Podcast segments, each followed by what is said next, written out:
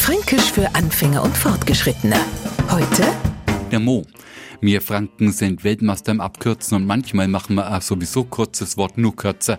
Bestes Beispiel Mo. Verheiratete Fränkinnen sind im Abkürzen sogar Nuffide. Die schaffen es mit ganze Zwarbörder an ganzen Menschen vorzustellen, zu beschreiben und klar zu machen, zu wem der gehört. Und zwar mit Mai Mo.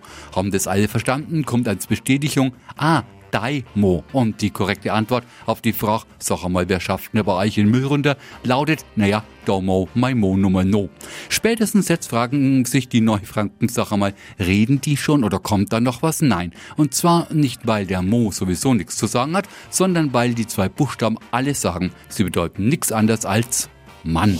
Fränkisch für Anfänger und Fortgeschrittene. Montag früh eine neue Folge und alle Folgen als Podcast auf podu.de.